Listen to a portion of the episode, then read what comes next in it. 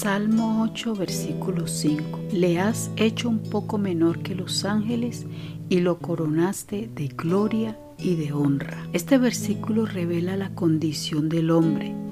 Dios le dio un lugar de honor al hombre en su creación, pero David expresa que Dios hizo al hombre en la gloria presente un poco menor que los ángeles en poder y cercanía con Dios, pero los seres humanos tenemos una imagen a la divinidad por ser hechos a imagen y semejanza de Dios, aunque en el tiempo presente no tenemos acceso a Dios como la tienen los ángeles ni tampoco su esplendor, pero sí tenemos autoridad delegada por el Señor para gobernar la tierra mientras nos mantengamos en su cobertura y en obediencia. Jesús mismo, al hacerse hombre mientras estuvo en la tierra, como nosotros, fue en un sentido un poco menor que los ángeles y luego coronado de gloria y de honra.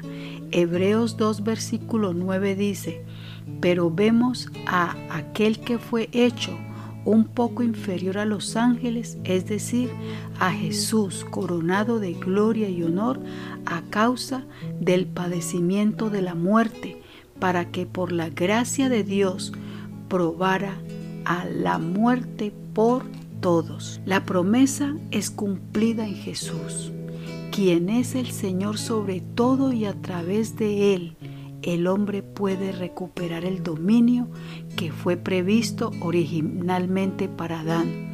Ahora, estando Jesús resucitado y sentado a la diestra del Padre, tiene autoridad sobre todo principado, sobre toda potestad, todo poder y señorío en los cielos y en la tierra.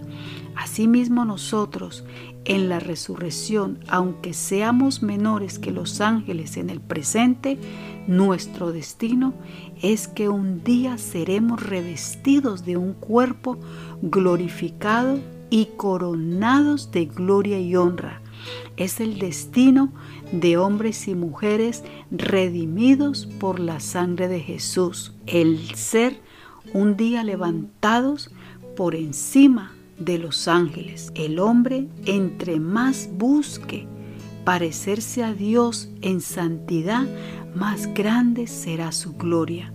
Hebreos 2 del 5 al 9 indica que Jesús es el cumplimiento como hombre y no fue manchado por el pecado y es la única persona que muestra perfectamente la imagen de Dios en todo su esplendor. Nosotros como cristianos tenemos un privilegio que no tienen los ángeles, que podemos acercarnos a la presencia de Dios en oración por fe en un Dios que no vemos, pero sabemos que está ahí, como dijo el apóstol Pablo en 2 de Corintios 5 del versículo 7 al 9, porque por fe andamos no por vista, estamos confiados y más quisiéramos estar ausentes del cuerpo y presentes con el Señor.